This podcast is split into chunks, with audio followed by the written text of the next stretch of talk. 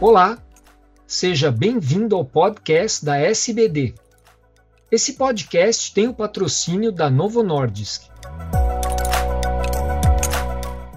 Eu sou Fernando Valente, professor da disciplina de endocrinologia da Faculdade de Medicina do ABC e editor do podcast. Qual o impacto dos agonistas de GLP-1 na prevenção de AVC? Quais os mecanismos que explicam o benefício cardiovascular dos agonistas do GLP-1? Esses programas contam com a participação de grandes diabetologistas brasileiros. Hoje o tema é como explicar a proteção cardiovascular dos agonistas do receptor de GLP-1. E quem vai responder a essa e outras perguntas é o Dr. Alexei Volaco, médico endocrinologista e professor adjunto da Pontifícia Universidade Católica do Paraná. Tudo bem, Alexei? É um prazer falar com você. Bem-vindo. Prazer é meu, Fernando. Prazer poder estar conversando com vocês e com o pessoal do podcast da SBD. Alexei, os agonistas de receptor de GLP-1 são fármacos muito potentes para redução de peso e ao lado da insulina, o que há de mais potente para o controle glicêmico.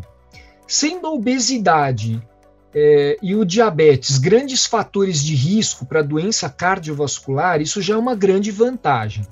Qual é o grau de contribuição do melhor controle de peso e da glicemia na prevenção de doença cardiovascular? A obesidade já é conhecida como um fator de risco há muito tempo. Né?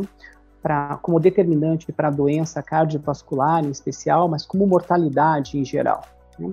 Existe uma, uma, uma, revisão bastante interessante publicada na BMJ há uns três anos atrás, que eles quiseram simplesmente responder a, seguinte pergunta: perder peso para quem tem obesidade realmente vai diminuir mortalidade, vai diminuir doença cardiovascular?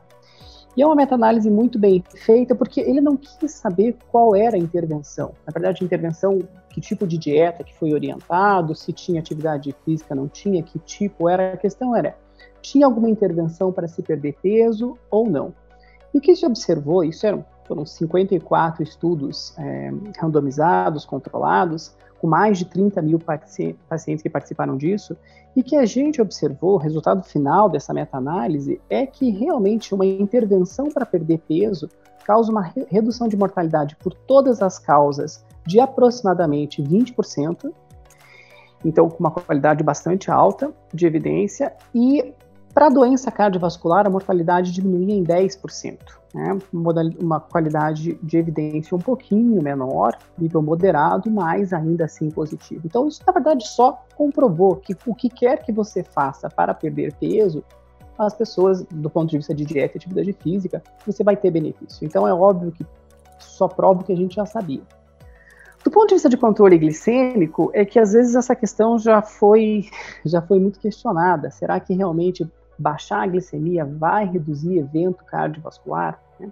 Os principais estudos que a gente conhece, como o KPDS, deixou muito claro que o tratamento de outros fatores de risco, como hipertensão, como dislipidemia, teria um impacto maior em mortalidade. Né?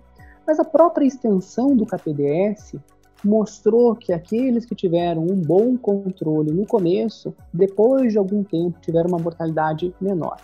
E atualmente a gente tem um estudo que realmente compara, avalia, na verdade, a hemoglobina glicada como fator de risco cardiovascular, avaliando mortalidade por todas as causas e realmente se observou para pessoas que têm diabetes e para pessoas que não têm diabetes, que a hemoglobina glicada é um fator de risco. Para pessoas com diabetes, o que, esse, que essa meta-análise encontrou é que pessoas com uma glicada entre 6 e 8 teriam uma mortalidade menor, e para pessoas que não têm diabetes, tem uma hemoglobina glicada entre 5 e 6, teria uma mortalidade menor. Um outro aspecto importante é a distribuição de gordura corporal. Mesmo para os pacientes com peso teoricamente normal, pode haver um aumento de gordura visceral, gordura ectópica e redução de gordura subcutânea. O que, o que os estudos com agonistas de receptor de GLP-1 mostram em relação a esse grupo? Existe redução de gordura ectópica? Então, esse tem essa, essa questão realmente tem alguns as respostas, os resultados disso são um pouco conflitantes. Né? É, alguns mostram que sim, alguns mostram que não. Estou falando do ponto de vista de efeito de agonista de GLP-1 para redução de gordura ectópica. Né? Alguns mostram que sim, alguns mostram que não. Um estudo que eu gosto bastante, que apesar de ser um estudo pequeno, né, é, que chama é, Magna Victoria, que foi feito com é, liraglutida em um número pequeno de pacientes, é um estudo com mais ou menos uns 50 pacientes, e metade usou liraglutida e metade não usou, mas eles foram avaliados por ressonância magnética, para avaliar gordura, gordura epicárdica, para avaliar gordura visceral, para avaliar gordura hepática. E o resultado desse estudo foi que o grupo que usou liraglutida realmente perdeu mais peso em relação ao placebo, e tiveram uma, uma redução mais importante de gordura subcutânea. Eles não conseguiram ver diferença estatística em gordura visceral, em gordura hepática, miocárdica e gordura epicárdica. Provavelmente aconteceu isso porque era um número pequeno, eles conseguiram ter um grau de detalhamento grande, mas obviamente que para fazer ressonância, então você não consegue fazer uma população muito, muito grande. É, mas outros estudos mostram redução de realmente de gordura ectópica, de, de parece que deslocar a gordura, né, de conseguir você diminuir não só a subcutânea, mas também a ectópica. E a pergunta extremamente interessante que você me fez é: será que os efeitos dos agonistas do GLP-1, que tem um efeito claro de perda de peso, né, que atualmente tem sido usado não só para tratar diabetes, mas para tratar também obesidade, Será que pessoas que têm um peso normal iriam ter o mesmo benefício cardiovascular do que as pessoas que são obesas, que é a imensa maioria? E, e, é interessante observar, até porque os principais estudos, os, RCTs, que avaliam é, agonistas de GLP-1, eles têm uma população de base que já é obesa. Geralmente o IMC médio é 32, 31.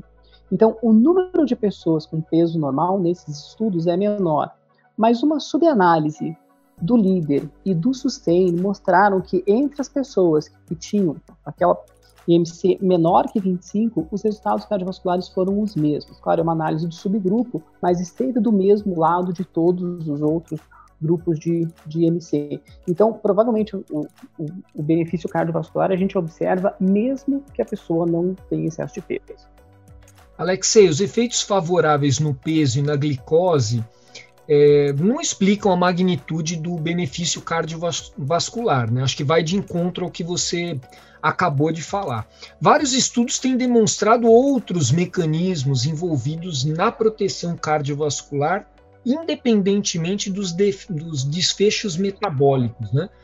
Que mecanismos você destaca como mais importantes?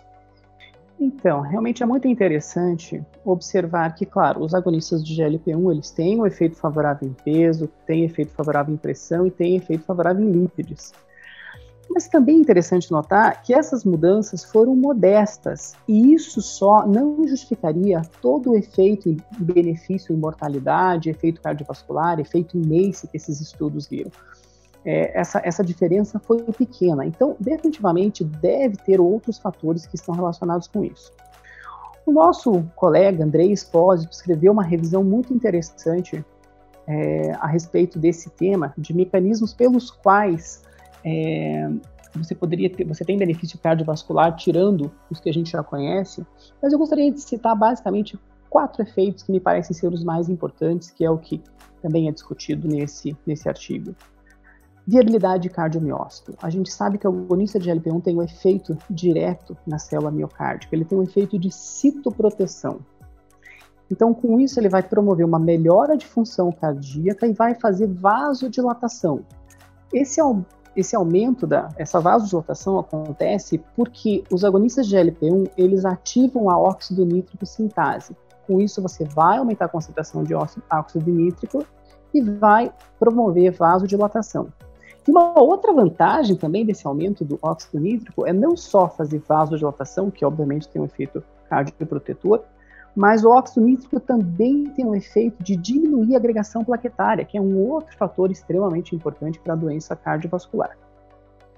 O segundo ponto que eu gostaria de destacar como mecanismos importantes é a dislipidemia pós-prandial. né, essa dislipidemia pós-prandial está relacionada com o aumento de morte e mortalidade. E os agonistas de GLP-1 têm o efeito de reduzir a quilomicronemia pós-prandial, que é uma coisa muito típica de quem tem diabetes tipo 2.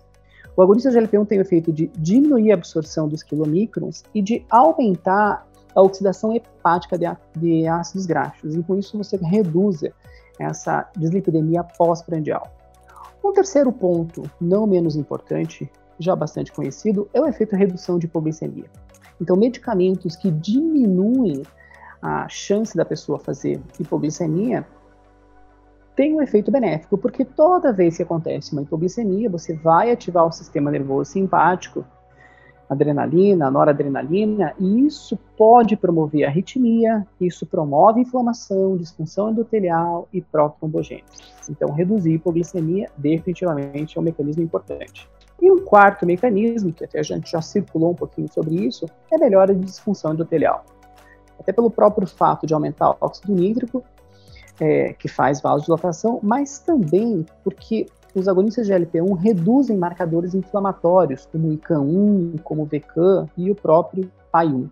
Então, você tem um efeito de diminuir a inflamação. Então, eu acredito que o principal efeito cardiovascular que cerca, além de tudo que a gente conhece de redução de peso, de redução de pressão, de redução de lípidos, eu acho que esses quatro são importantes.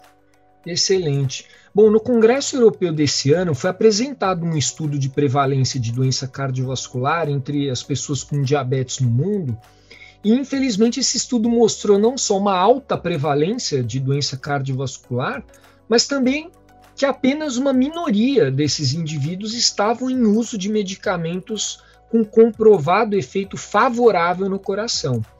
É, por que isso acontece?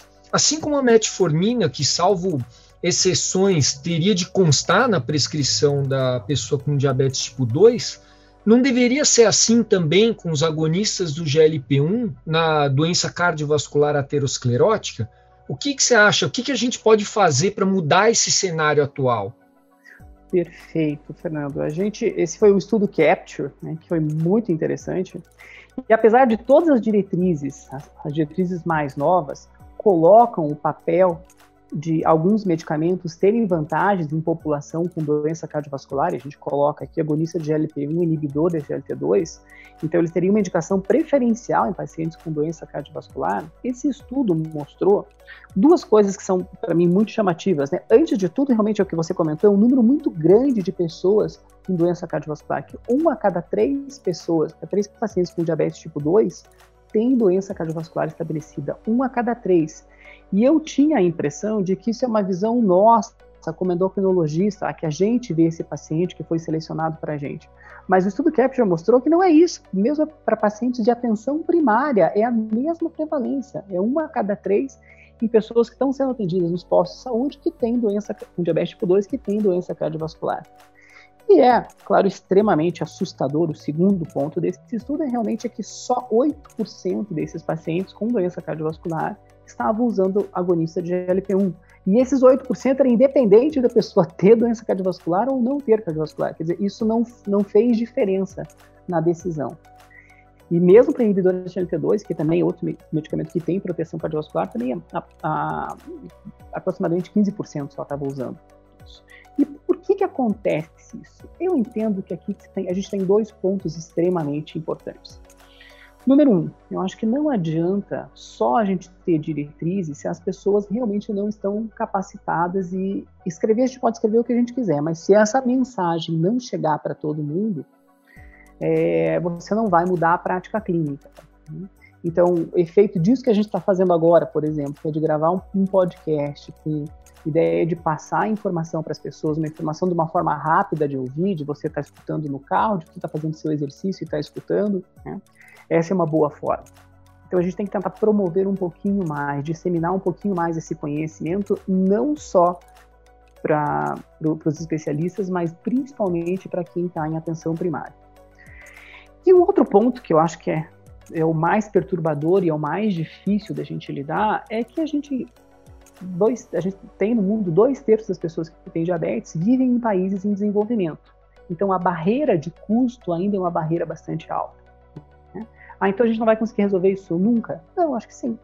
Acho que tem, claro, o tempo do medicamento, os medicamentos vão começando a ter preços melhores, mas principalmente a gente tem que ter protocolos muito bem estabelecidos, principalmente quando você fala de SUS, que tenha claro a custo-efetividade, você tem que ter um racional de quando você vai inserir esse medicamento, o que, que a gente pode pagar e qual é o benefício, que tipo de paciente a gente deveria usar. E isso definitivamente a gente teria que ter também protocolos assim adaptados, inclusive para atenção primária, para SUS, né? É, e, e, claro que a pessoa possa ter acesso a isso. Então aí vai do nosso trabalho também como sociedade de obter novos medicamentos que a gente já vem fazendo e algumas coisas a gente já está conquistando também. Alexei, talvez a imagem dos agonistas de receptor de GLP-1 na cabeça dos pacientes ainda esteja muito atrelada ao peso. Infelizmente, nós sabemos a resistência da população em se manter um tratamento para peso por um período prolongado o que explica uma adesão mais baixa. Não seria o caso da gente focar mais, destacar mais para o paciente esses efeitos é, efeito anti-inflamatório? Perfeito. É, a gente sabe que os agonistas de GLP-1 têm um mecanismo de ação complexo, como a gente já discutiu previamente. E 75% dos pacientes com diabetes morrem de doença cardiovascular. Então, o nosso objetivo final de tratar quem tem diabetes é que ele morra menos. Então, tudo que pode levar a isso, esse é o nosso grande objetivo. Né? É claro que perda de peso é uma, uma dessa, uma peça dessa engrenagem. É uma peça importante, mas tem outros efeitos. Se a gente quer reduzir mortalidade cardiovascular, a gente tem, tem que controlar a pressão, a gente tem que controlar a glicemia, a gente tem que manter lípides de, de forma normal, tem que perder peso, tem que fazer atividade física, tem que ter uma alimentação adequada. Né? Agora, é muito claro, o paciente entende o efeito benéfico de perda de peso, principalmente do ponto de vista motivacional. Então, quando ele começa a usar um medicamento que ele começa a perder peso, ele fica mais motivado, fica mais claro na cabeça dele. E, e, e a gente consegue até falar de outros medicamentos que nem são injetáveis, como por exemplo statina, que comprovadamente tem redução de doença cardiovascular quem de nós, especialistas ou não especialistas, nunca teve dificuldade em convencer o paciente para ele continuar usando a estatina? Ah, mas o nível de colesterol já está bom. Eu tenho que continuar usando? Sim. Então, você conseguir promover esse efeito antiaterosclerótico que vai reduzir evento, realmente, eu, eu concordo plenamente contigo, é isso que a gente tem que tentar trabalhar. Né? E as pessoas tentarem entender, e a gente talvez tenha que divulgar melhor isso, mas eu entendo que uma grande vantagem da agonista de LP1 realmente é o efeito de perda de peso, que é um motivador, que a pessoa sobe na balança de casa e vê que está diferente. Né? E a questão é tentar mostrar que ele tem que manter, não só até perder o peso que ele gostaria de perder, mas manter aí sim passando a explorar. A gente pode usar a agonista de LP1 como um chamariz para o paciente, que vai ter um efeito claro de perda de peso, que é o que a maioria dos pacientes tem, mas no, no, desenrolar do tratamento, com certeza a gente tem, tem que abordar esse efeito antiaterosclerótico, que é o que vai fazer com que o paciente continue usando o medicamento. Ótimo ponto, Alexei. Bom, para encerrar, eu gostaria de abrir um espaço aqui para você fazer algum comentário sobre o assunto que eu não tenha perguntado ou que você considere relevante, ou então de reforçar alguma mensagem. É, eu gostaria só de, de colocar alguns estudos mais novos, algumas discussões mais novas, alguns novos efeitos benéficos e agonistas de GLP-1, que agora nos últimos tempos está ganhando mais força, principalmente em redução é, de incidência de acidente vascular cerebral. Isso, uma análise pós-ROC do estudo líder do SUSTEM e do Pioneer, mostrou uma redução de 18%. E AVC realmente é uma comorbidade extremamente grave, tem um impacto muito grande para a família, para o paciente, muitas vezes deixa sequelas extremamente graves para o paciente. Então, é um sofrimento muito grande. E, assim, os últimos estudos têm mostrado benefícios especiais para AVC e também gostaria de ressaltar também redução de desfecho renal. Né? 36% dos pacientes do SUSTEM tiveram redução de desfecho renal, 22% no líder. O próprio VRIND com a dula adultida também mostrou benefício, 30% de reduzido 30% o declínio de taxa de filtração glomerular. Então, a gente vê que o, a, o espectro de ação dessa classe de medicamentos é bastante ampla e que estão acima de só perder peso ou só baixar a glicose E não é à toa que realmente eles têm sido considerados primeira linha de tratamento para quem tem diabetes. É, as principais diretrizes ainda acabam colocando a metformina como a primeira opção, junto com mudança de estilo de vida. E aí, se tem doença cardiovascular, agonista de LP1 e inibidor de LP2 são, são boas opções. Mas para quem não tem doença cardiovascular, também é uma boa opção. As diretrizes colocam, ah, se o teu objetivo é com que perca peso, agonista de LP1 é o que tem a melhor resposta. Se o teu objetivo é que o paciente não tem hipoglicemia, que a gente já viu que é extremamente deletério, também é uma grande indicação. Então, cada vez mais a gente vai usar mais agonistas de LP1, e os próprios agonistas de LP1 vêm mudando, vêm mostrando bastante resultado. Antes a gente tinha só o, o, o injetável duas vezes por dia, depois passou a ser uma vez por dia, depois a gente tem alguns que são uma vez por semana, agora está logo para chegar a semaglutida oral, então a gente vai conseguir ter esse benefício com via oral. Então, a indicação está cada vez maior, eh, os benefícios cada vez mais comprovados e cada vez mais vai entrar na nossa prática clínica mesmo. Excelente, Alexei. Muito obrigado pela sua participação.